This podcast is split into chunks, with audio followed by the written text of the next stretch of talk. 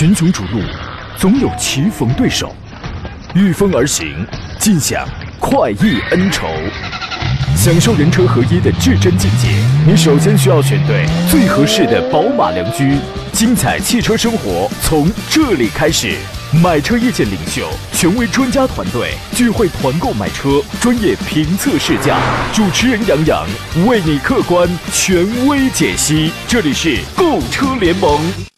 来吧，各位，这里是正在直播的购车联盟，我是凯文。时间不知不觉来到了北京时间上午的十一点零三分啊。我们现在的这个节目直播呢，是在线上和视频直播双重直播啊。您可以不但通过我们的线上收听我们的节目，还可以通过山东交通广播的微信公众号观看我们的视频直播，并且呢，您有任何选车购车的问题呢，也可以发送文字消息过来啊。凯文就会和汽车专家在节目当中解答您生活当中的问题了哈。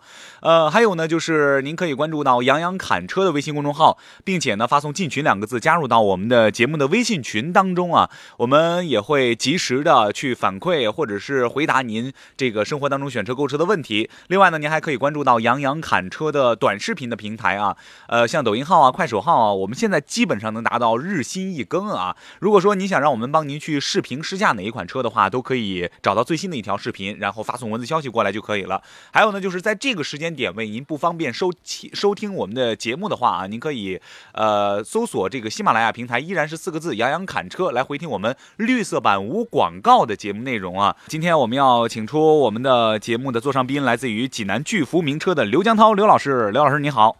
你好，大家好。嗯，刘老师，首先节目一开始啊，我们先来盘点一下这个现在的一些动力非常好的车啊。您看，我们现在不管是哪个价位的车啊，都在进行这个升级啊、啊中期改款啊、升级改造啊，都目的是为了有一个更好的一个动力的组合、动力的配置啊。我们现在都追求多少多少秒你就可以破百啊，这就显示出这辆车动力有多好啊，这个提速有多快，是吧？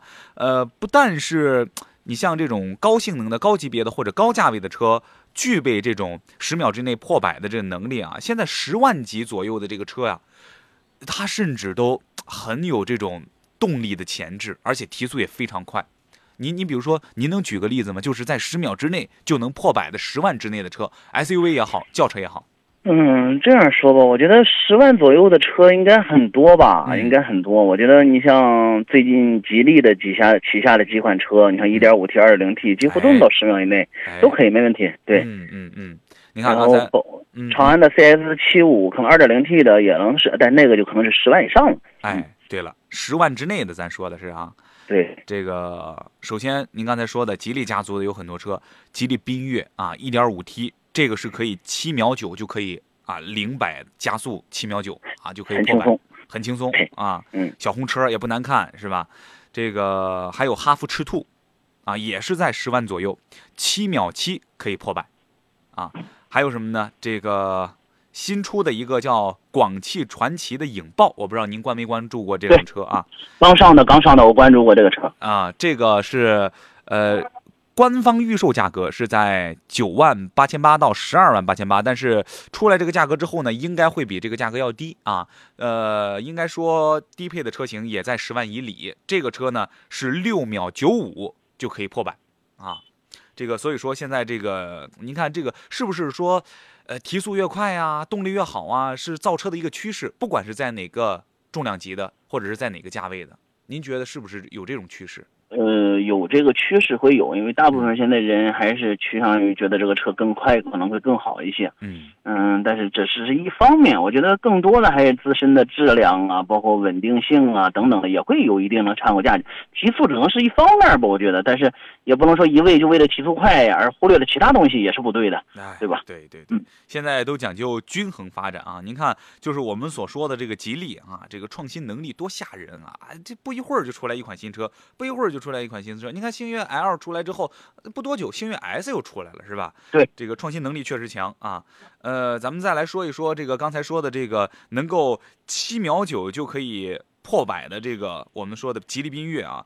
其实吉利对缤越的这个宣传呢，说它是什么呢？中国的钢炮啊，主要是因为这个车定位是一台小型的 SUV，而且外观设计呢也走的是这种性能的路线。你比如说车身黑化的这个组件啊，啊尾部的这种双边的四出的排气啊，还有尾翼这些设计，都给这个缤越带来了更性能范儿的一个外观。尤其是这套黑呃红黑双拼色啊，这个是最经典的，而且呢在视觉效果上更加的这个突出。当然呢，有一套出众的外观，在动力配置方面呢也必须得跟得上啊。缤越的这个 1.5T 的这个车型，最大有着177马力和250。十五牛米的这个扭矩啊，匹配七速的一个湿式双离合的一个变速箱，而且呢，零百加速能做到七秒九啊。这个说实话，这辆车的动力表现，呃，还有各方面的这个性能表现是不俗的。你怎样评价这款车？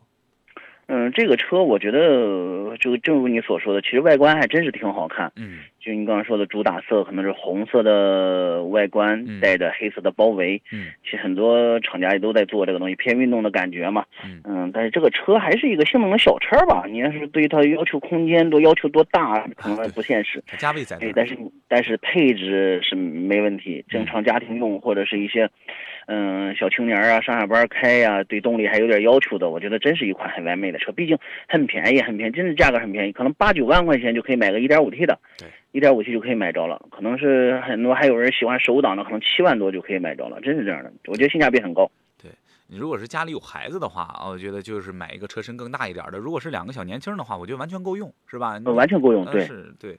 呃，咱再来聊一聊刚才说的这个哈弗赤兔啊，也是七秒七就能破百啊。您怎样评价这一款车？所以说，哈弗的车其实是这样的，因为它在一些 H H 六啊、H 五啊，到现在 H 六啊，嗯，销量慢慢提升的基础上，又增加一些很很很亮眼的一些小车或者性能车，嗯，我觉得对它的销量会有很大的帮助吧。嗯，其实慢慢的这种类型的车，你像你刚刚举的有两三款、三四款，慢慢都在新上市这种小钢炮性质的，我觉得真是挺受欢迎。其实这些车的价格就是一买一个 Polo，买一个飞度，可能都用不了那么多钱，呃，性能要比那些车要。强很多了，嗯嗯嗯，对，呃，其实从外观上能够看得出来啊，哈弗赤兔这一款车呢。我觉得是有点倾向于年轻人的，因为从这个外观上来讲的话，就比较青春靓丽一些哈。是，呃，这个车身线条呢，它比这个 H 六啊更加的犀利，更加运动，是吧？整车设计呢，呃，你你也不会觉得它和中庸能挂上边儿，它就是挺有性格的一款车。从外观上来看啊，挺有性感的呃性格的一款车，而且呢，在这个车身的大包围还运用了这种更激进的这种亮色的线条啊。你这现在在这个造车，我们看到了这些什么领克家族的啊，这个 icon 啊，吉利的是吧？这个都。是采用的一些亮色啊，就一看就非常亮眼，你就能记住这款车啊。呃，而且呢，这个车尾处的这个哈弗赤兔，它的尾翼也提升了更多的这个运动范儿啊。动力配置方面呢，它是搭载了一个 1.5T 的发动机，呃，而且呢，这个传动部分匹配了这个呃七速的一个湿式的双离合变速箱，而且零百加速能够达到一个七秒七。应该说它的这个动力表现啊，在这个价位来讲的话啊也不错啊，是吧？呃，咱再来说说最后我们刚才说的那款车，传奇的影豹啊，传奇影豹，呃，应该说它现在还是在一个官方预售价格的一个状态当中。您觉得这款车，您预计一下它会有一个良好的市场表现，或者说在同级别价位的这个车当中，它的性价比或者是它的这个竞争力，呃，有没有啊？呃，这款车我前几天带的朋友，一个朋友特别喜欢这款车，啊，可能还没上市，还没到店，可能还不能买，但是可能就已经研究这个车很长时间了。嗯，嗯，这款车我觉得会卖的不错。嗯，再就是它有一个，呃，我我不知道是不是一直会搞下去，有一个首付很低的一个方案。嗯。可能是比如说每个月可能月供很便宜就可以开走这款车了，更适于刚开始创业的年轻人嘛。嗯嗯，可能一一个月交个几百块钱就可以享受这款车，可以使用这款车。嗯，我觉得如果是这个政策一直有的话，我觉得会销量会不错。嗯嗯。呃，对，但是但但是在刚刚说的这这这这些车或者好多车，可能还没有完完全全说是保有量达到那么多，或者未来会不会有什么小问题，它现在没法预估。但是我觉得从目前来看，包括它的性能都是一百七八十的马力，提速都是六七秒，可能七八秒，我觉得会会会很很不错。嗯嗯嗯嗯，应该说它是这个七月份上市的这个新车当中比较亮眼的一款，而且呢是 A 加级的一个轿车，是吧？这个预售门槛呢，呃，仅是。是这个十不到十万块钱啊，九万八千八是吧？这个而且它的这个轴距，呃，它能达到两米七。那这个家用空间方面的话，应该说在这个价位当中，它的表现算是不俗的。啊，嗯，呃，空间还是比较充沛的啊。我们也希望吧，这款车有着一个更好的销量哈。我看到平台上，我们的山东交通广播微信平台上，很多朋友已经在发中国重汽了。呃，这个他山石还问还没开始呢，当然还没开始呢。刚才说的什么呀？十一点十五分咱们正式开始啊，您再发这四个字儿，这才行呢。您现在发这个没到点儿呢啊。呃，水木年华说了，说这个逸动一点四 T 也可以十秒破百吧？这个可以吗？是啊，呃可以可以，应该可以，是吧？应该可能可能八九秒吧，实测应该是八九秒，对，但是可能没有刚刚那几款车可能六七秒钟，咱没那么强，但是十秒以内也没问题了，应该。嗯嗯嗯嗯，呃，这个呃，这叫看的这位朋友说，呃，新轩逸啊，这个新款的轩逸概念车量产之后会不会和它一样，和谁一样啊？和我们刚才说的影豹一样吗？呃，新轩逸概念车啊，这款车。呃，这个这一节儿时间差不多了啊，我们下节儿回来再聊一聊这个新款轩逸概念车哈。来，欢迎回来啊！这个刚才我们说到了新轩逸的这一款概念车啊，刘老师您做过相关的了解吗？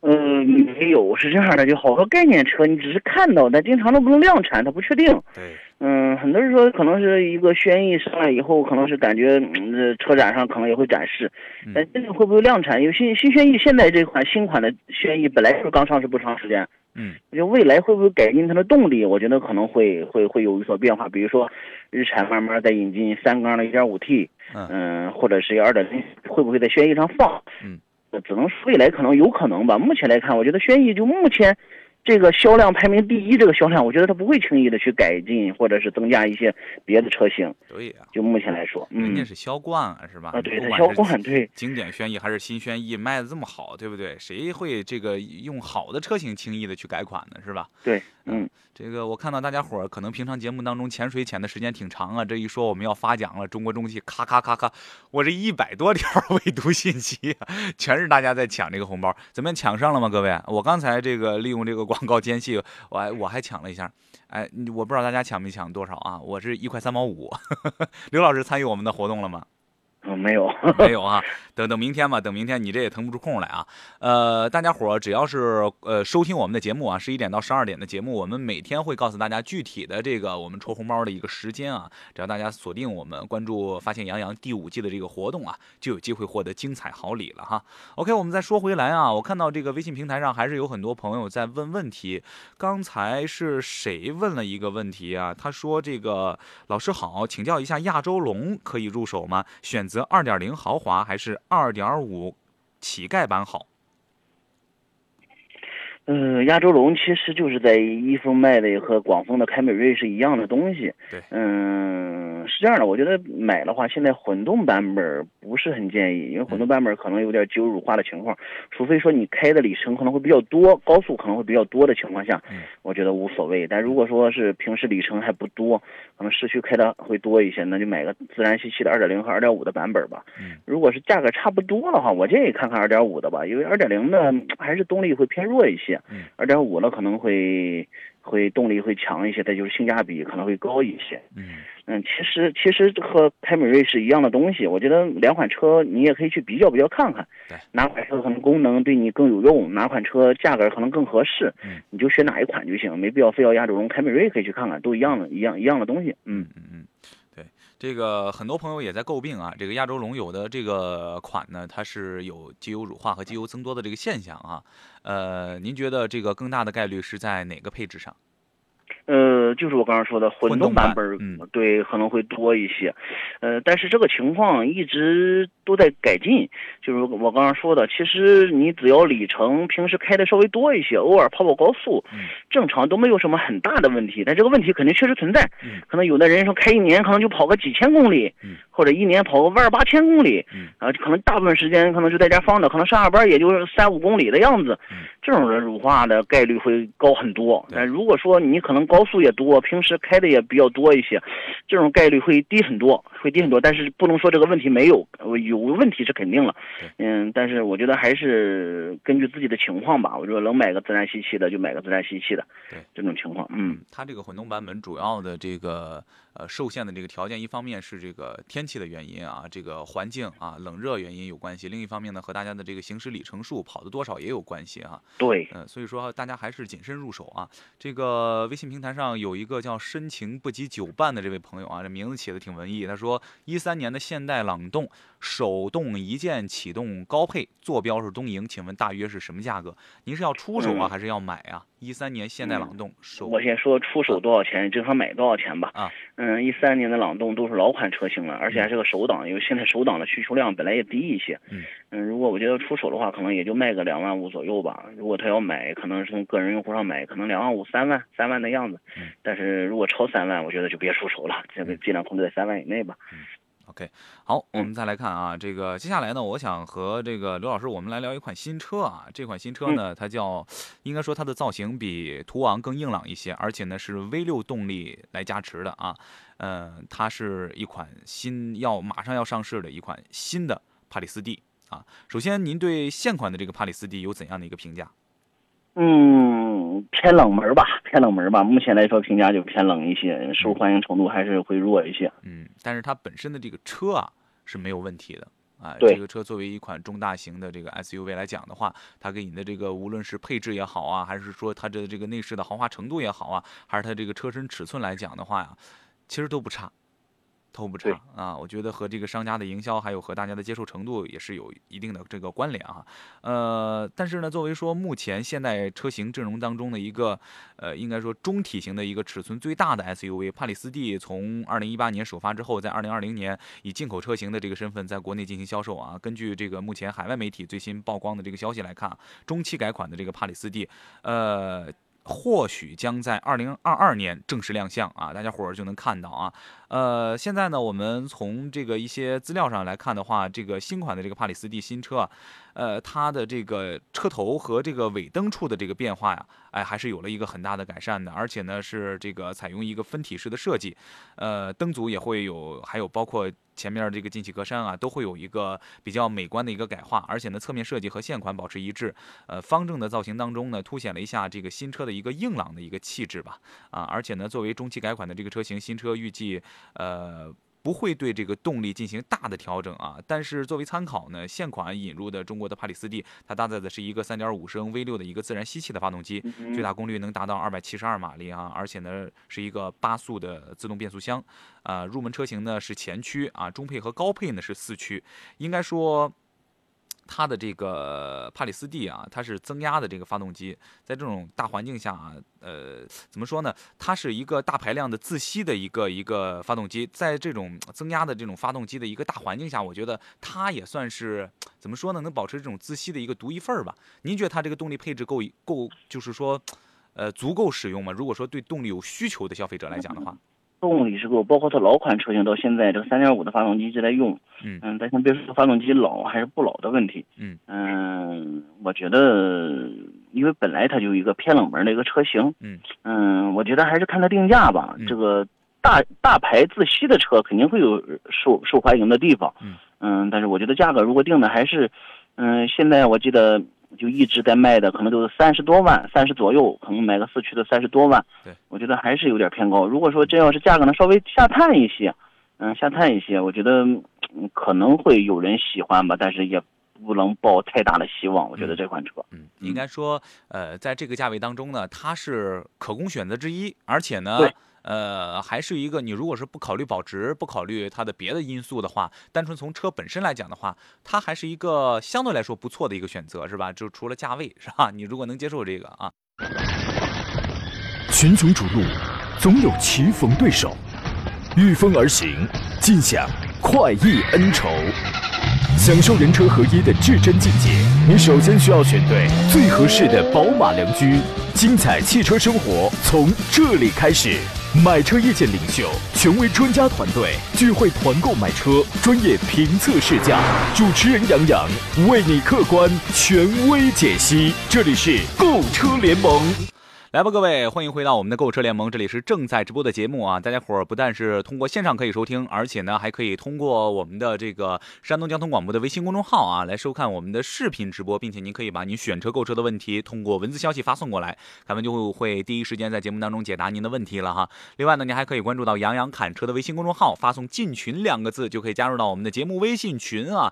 加入群之后呢，我们有任何新的这个团购消息啊，或者您有任何的这个选车问题啊，欢迎随时问，随时提。而且呢，您还可以关注到杨洋侃车的这个短视频号啊，抖音号、快手号都是这四个字儿。第一个杨木字旁的杨，第二个杨提手旁的杨，砍大山的砍啊。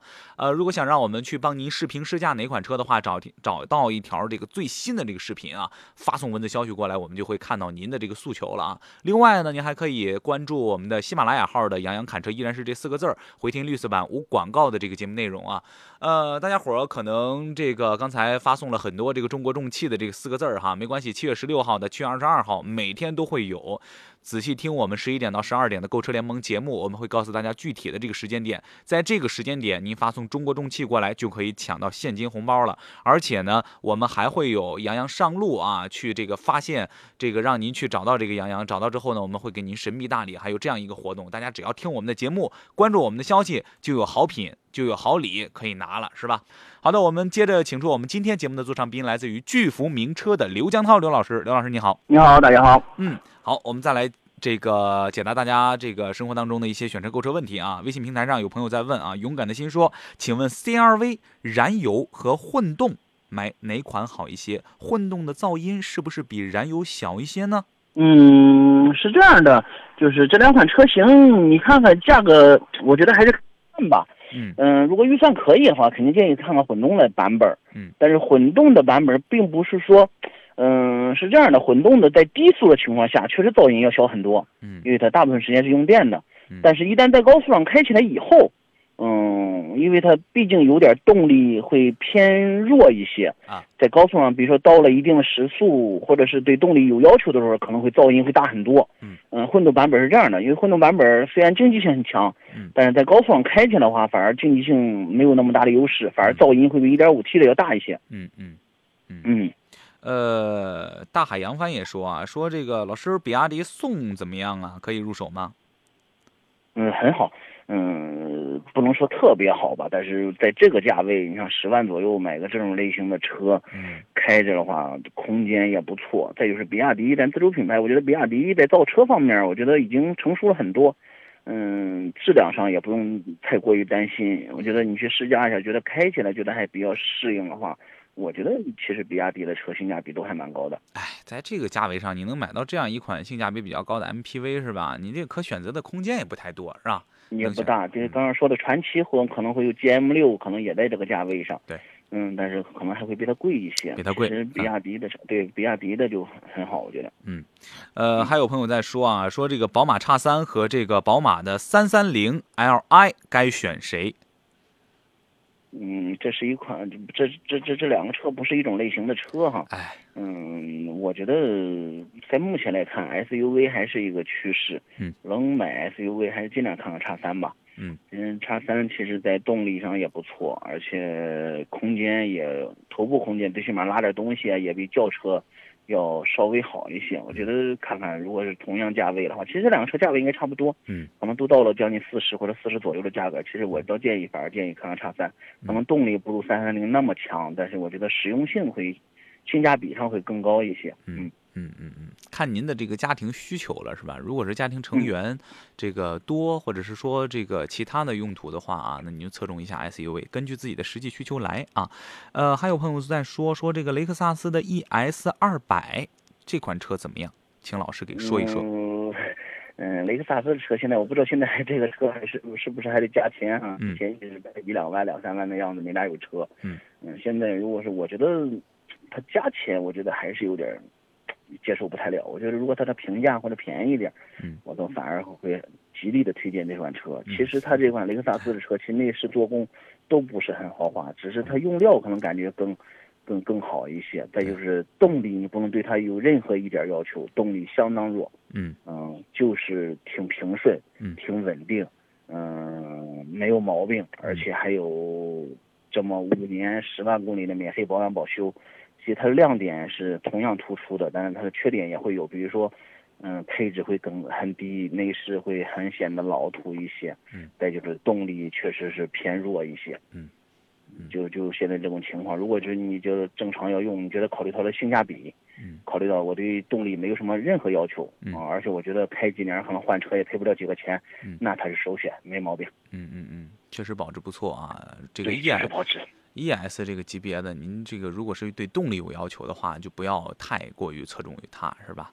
对，没有什么任何动力可言。对，嗯嗯，这个微信平台上简单这位朋友说了，速腾的干式双离合能用得住吗？嗯，现在来看没什么太大的问题，因为嗯速腾现在用的，可能我不知道你是哪一款，可能用的一点四 T 或者一点五 T 的发动机。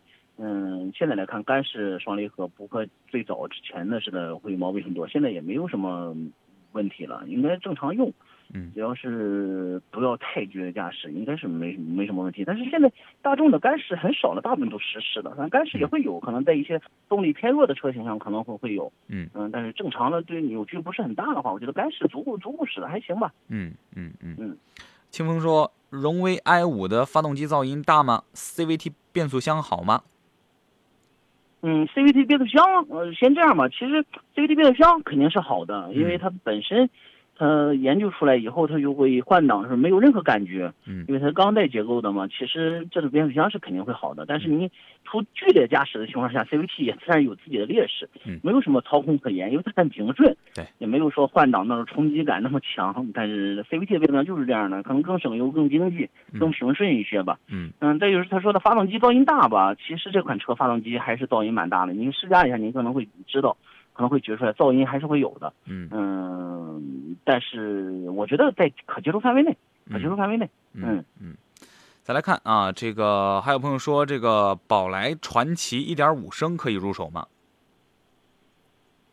宝来传奇一点五升，嗯我不知道他说的是宝来的经典，还是就是想看看宝来还有传奇的别的车型。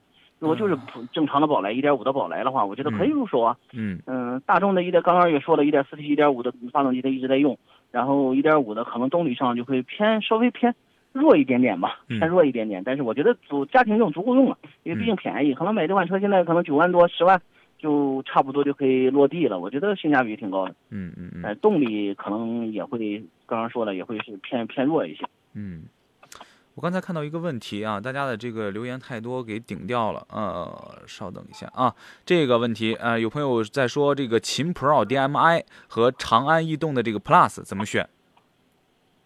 他刚刚说哪两款车？秦 Pro DMI 啊，和秦秦 Pro 了，长秦 Pro 和长安逸动的 Plus 是吧？啊，嗯，刚刚说的，我觉得还是比亚迪的要稍微有优势一些。现在长安的车型，我觉得除了长安的 SUV 可能吸引的性价比很高，我觉得长安的轿车或者长安的其他一些 Plus 版，我觉得还不如比亚迪的车做工那么精细。我觉得看看看看看看比亚迪的吧。嗯嗯，OK。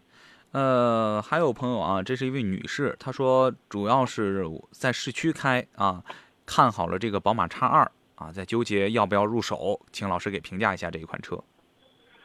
嗯，这是一款很另类的车。嗯其实我觉得它虽然叫叉二，但实际上没有跟叉有任何关系。它不是一种一个很硬的越野车，或者是底盘很高、空间很大的一款车。嗯其实让我选的话，我可能更多的会选叉一，也不会去选叉二。嗯嗯嗯，反正看你喜欢吧。你要是说论使用起来的方便性，叉一都会要强一些。嗯叉二可能会更另类一些，感觉可能更修长一些，更另类一些。嗯嗯，呃如果是你觉得就很喜欢叉二的样子，我觉得那你可以考虑。但如果说你觉得我就想在这叉一、叉二或者这种类型的车里选一个，我觉得你可以重点看一下叉一。叉一我觉得实用性比叉二要强一些，嗯，但是叉一确实卖的销量也比叉二要多很多很多。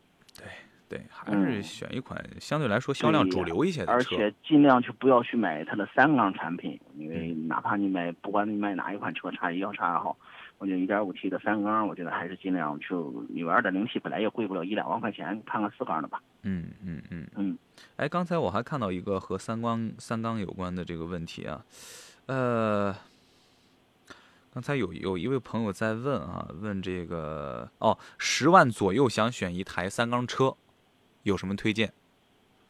三缸车十万左右的，对，但通用旗下的可能会更多一些吧，什么嗯英朗啊、威朗啊之类的，通用旗下的可能会更多一些三缸车。嗯其他的十万左右的三缸车还真不多，嗯还真真真不是很多了。我觉得现在除了豪华品牌在做慢慢做三缸以外，其实自主国产品牌的话，慢慢三缸用过一段时间，发现根本就可能占不了市场。除了现在通用，还有一些三缸以外，其他品牌慢慢的三缸我觉得很少了，我觉得很少，大部分都是四缸为主了。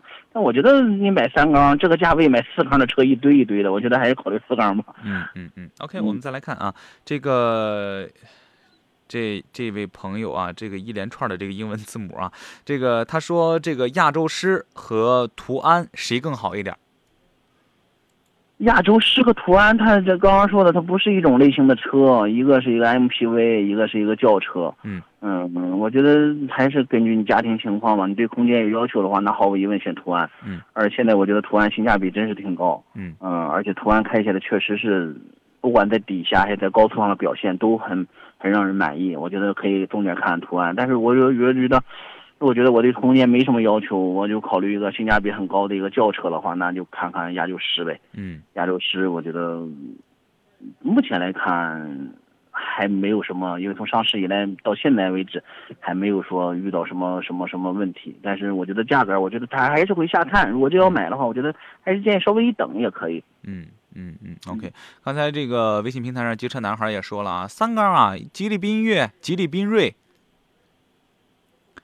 吉利缤越、吉利缤瑞哈，这个十万这个缤缤越倒是十万左右能够得到啊。但是您推荐这款车吗？嗯，我觉得还不是，还还不错吧，还行吧。嗯当然说的提速也挺好的。嗯嗯对呀、然后一点五 T 的用的，对，它是一个三缸，但是呃也可以考虑吧，这也在考虑范围内，也考虑范围范围内吧。嗯嗯，呃，看到微信平台上一帆风顺说：“凯文专家好，海马 S 八这一款车怎么样？操控动力、舒适、保值、性价比怎么样啊？”这节儿所剩的这个时间有限，我们下节儿回来再说啊。如果您有任何选车购车的问题，也可以拨打我们此时此刻的这个热线电话零五三幺八二九二六零六零零五三幺八二九二七零七零两路热线可以拨打啊，还可以关注山东交通广播的微信公众号，把您选车购车的问题通过文字的方式发送过来。来，欢迎回到我们的节目当中啊，我们再来解答这个一帆风顺的问题啊。海马 S 八这个车啊，操控动力、舒适、保值、性价比怎么样？刘老师，您觉得这个车主流吗？相当不主流。我不知道现在济南还有四 S 店吗？我觉得这个车应该都没什么慢慢。他说 S 八也好，八 S 应该叫八 S 吧？我不知道是叫怎么称呼这款车。啊，可能确实是数据给人看很很强大。当时我记得刚上的时候，嗯也挺好看，然后数据也很强大，但是我不知道为什么就没卖起来，应该确实应该是，应该是大家对它的喜好度可能偏差一些。数据确实很好看，用的一点六，我就没记错，一点六 T 的发动机吧，嗯。功率都到了，马力都到了可能将近二百的马力，给人感觉可能会很不错，但是我不知道为什么卖着卖着可能突然就卖卖卖没了。嗯，我我如果要选的话，我觉得在国产的 SUV 里，我觉得就几个品牌可以考虑，比如说哈佛的车，嗯。包括 H 六，嗯。或者是更小一点的嗯 F 系列的，然后长安的你可以看看 CS，哪怕是五五七五都可以，嗯，或者是刚刚咱说的吉利旗下的一这些车，但我觉得那种海马这个车我不是很建议了，嗯，虽然感觉价格可能很便宜，七八万八九万就可以出手，但是我觉得你不如添个一两万买个稍微。品牌价格硬一些的，而且更稳定一些的，最起码销量还一直在在卖的，不会说卖着卖着没有了这种这种想这种感觉，我觉得。嗯 OK，我们再来看啊，这个往事如风说了，说这个广汽埃安的这个 Y 七零，老师给评价一下。呃，我怎么说呢？其实，其实大家慢慢都在看一些自主品牌的一些车，但嗯我觉得自主品牌是这样的，你要选一款车，现在包括刚刚看到的海马呀说，为什么不是很建议选？嗯嗯，要买一定要买一个销量还不错的车。嗯嗯，自然而然，为什么销量不错？自然而然就是买了以后口碑还不错。嗯嗯，而且是开起来没有什么毛病。嗯，买自主品牌，你说哪一个自主品牌更好？嗯除了几个大品牌以外，嗯包括你刚才说的传奇也好，或者等等的品牌以外，嗯主要的作用，我觉得你看销量榜就行，销量觉得还不错。而且我去试驾了，看了，去这个四 S 店亲自体验了，包括它的售前售后我都看了，觉得就没问题。我觉得你就可以选，嗯嗯，不要说说这个车动力有多强，刚刚说了，可能很多年轻人喜欢动力有多强，但是我觉得到一定年龄，动力是一方面的，但是我觉得稳定性啊、性价比啊，包括售后保养啊等等都要考虑很很很很多很多。嗯，我觉得你可以自己去试试，你觉得嗯我试了就不错，那你就可以买，而且觉得这个车销量还都还都可以。嗯但我觉得这个车销量可能短时间内不会说特别强，但是我觉得如果是你觉得试了就是还不错，还么的，你就可以考虑。它卖的不好，自然而然优惠很也也会多一些，而且这种车我不是很建议说开一两年我就要换，嗯，一两年可能更换可能会折旧更多一些，但是我觉得如果你说你开个三四年、四五年，往后这不值钱就不值钱了，我觉得你可以啊去看看，你觉得它整体还不错，或者用起来一看这客户买的也还口碑还不错，我这就就就可以买吧。哎，对啊，选这个嗯国产车尽量选一线的这个国产品牌啊，对这个就销量啊、品牌力啊、口碑啊，包括你的售后啊、养护啊等等一系列的问题，它都会有保障啊。对，就是这个问题。对，买车别给自己买新车啊，咱买个这个保险点儿的哈。呃，有朋友在问这个五菱宏光的迷你 EV 怎么样，值得入手吗？小车不大点儿哈，那我我销销量榜嗯在在都都月月月销量都到了两万了，我觉得对你可以去看看去吧。我觉得嗯我我觉得买个当玩具玩儿是很好的，但是你觉得这种两三万块钱的车，你指望它这个在高速上稳定性到底如何，或者是性价比如何如何，或者后期哪里不会有什么？那我觉得你别要求它太高，你觉得你就当个玩具，当个电动车玩具，你。嗯，我觉得去买一个就 挺挺挺挺好的，但是一定不要对它抱太大的希望，哎，就这种情况啊。这个老人接个小孩儿啊，买个菜屋的，他不比那个老年电动车代代步车要强很多嘛，是吧？最起码要安全好多，啊安最起码全要安全好对对，对对对啊！我们再来看啊，这个有朋友说这个哈弗 H 九这款车怎么样？烧机油吗？呃，有反应烧机油的。嗯 H 九是这样的，H 九会有反应烧机油的，但是我觉得烧机油的客户大部分都是激烈驾驶的。嗯，如果说你正正正常开，我觉得 H 九是个不错的车，我觉得最起码进藏是一个很好的选择，对吧？嗯开 H 九性价比很高，二三十万就可以买着了，性价比那么高。但是，但是随着现在国内的其他车型上市，比如说坦克三百，嗯，或者是哈佛的大狗这种类型的系列的上市，嗯我觉得 H 九除了大以外，其他在性能方面没有没有很大的优势哎。但如果觉得你想买个大，而且性能还有点，那可以考虑 H 九。但如果你就想玩玩，其实刚刚说的坦克三百，包括大狗，你可以去考虑考虑。嗯嗯。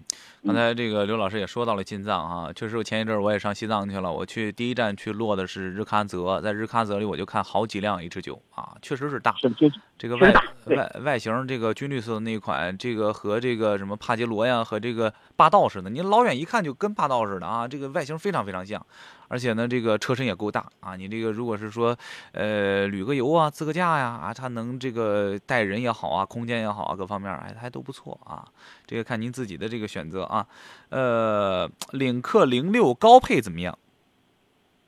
呃，买领克零六是个很好的选择，因为算是跨跨界吧。嗯嗯嗯，但是我觉得买高配不是很建议，我嗯觉得低配可能配置有点太低，嗯但是我觉得买个中配的应该就足够了吧？没没这种车一定不要去买高配的。我还是那句话，如果你花高配的车，刚刚说的，如果到了十四五万，你还考虑这款车的话，你不如去考考虑一下的本田的两款车，比如说本田的叉 V，还有在广本的缤智。你到了十四五万，我就建议你考虑这两款车了。如果是十万、十一万，你说我买一个领克零六，我建议。但如果说你已经到了想花一个十四五万的价格，我不是很考虑你买个高配的。嗯嗯嗯，呃，亲亲宝贝说了，说这个探界者和奥迪的 Q5L 该选谁？探界者 Q5L 吧。对，选了就不会错，是吧？起码这辆车不会错啊。呃，这个胡晓说了，说杨洋老师呢，好久不见了。杨老师忙了一年到头了，你得让人休息两天，是不是啊？对，得缓两天，让他去溜溜。啊，对呀、对，然后然后杨洋老师和人媳妇儿也好久没度蜜月了，是吧？人两口子去玩一玩啊，过两天就回来了哈。这个周天儿，周天儿收听节目，喜欢杨洋老师，周天儿马上就到他的节目了哈。呃，还有咱们接着往下看啊，这个吉利豪越怎么样？有朋友在问。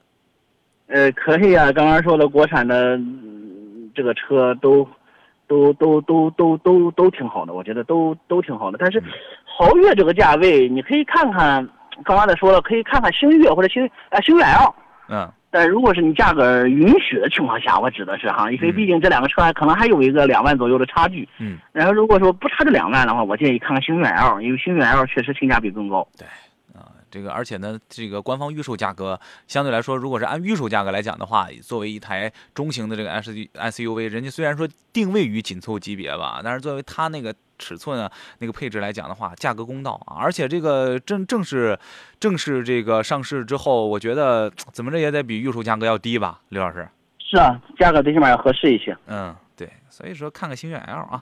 这个有朋友在问雷克萨斯的 ES 三百 H 和沃尔沃 S 九零怎么选？哎，这两款车大家问的还是比较多的。嗯，三百 H 和 S 九零，看看吧。就考虑省心的话，考虑日后都好一些的话，看看三百 H 吧。嗯然后三百 H，但是价位也会比 S 九零稍微贵一些。三百 H 可能到了四十，将近四十的价格。嗯。但 S 九零可能买个入门级的三十左右。嗯对，如果是价格允许的话，包括日日后更省心一些的话，看看雷克萨斯。嗯但如果说你对一些，比如说现在我觉得，哎，价价格上可能还更更优惠更多一些，嗯而且觉得配置还还不错，那你看看沃尔沃的 S 九零。嗯嗯嗯。嗯接下来这也是啊，这个两个竞品，宝马五三零四驱和奥迪 A 六 L 的三点零 T 的这个 V 六，该选谁？嗯，那我我让我选的话是这样的，就是宝马最凶的还是操控，因为它后驱。对。嗯，奥迪它再怎么治，它是一个三点零 T 的，虽然是四驱，但是它毕竟建立在前驱的平台上基础上。嗯。嗯，是是这样。如果说要体验一下操控感觉的话，五系可能会更好一些。嗯。但是这个价位，你想如果您能买个三点零 T 的 A 六四驱，性价比啊其实，我觉得反而会性价比更高一些吧。我觉得更高一些。虽然奥迪给人感觉可能不如宝马和奔驰那么面儿那么大，但是我觉得都到这个价位了，还能买个三点零 T 的 A 六，那就买个三点零 T 的 A 六开吧。哎，这个性价比确实是高啊！你反正要图性价比，就是你要操控动力的话，那肯定是五三零四驱，是吧？这个没得说啊。这个看您看中什么了啊？综合来看的话啊，这个还是推荐这个奥迪 A 六 L，它这个涵盖的东西更多一些哈。好，非常感谢刘老师今天做客我们的这个节目啊。这个节目也接近尾声了，如果说大家还有任何选车购车的问题的话，都可以关注我们的山东交通广播微信公众号，发送文字消息过来就可以了啊。另外呢，您还可以关注杨洋侃车的微信公众号。第一个杨木字旁的杨，第二个杨提手旁的杨，侃大山的侃啊。然后关注之后发送进群两个字，加入到我们的这个节目群当中哈、也会这个呃定时的解答大家的一些问题哈。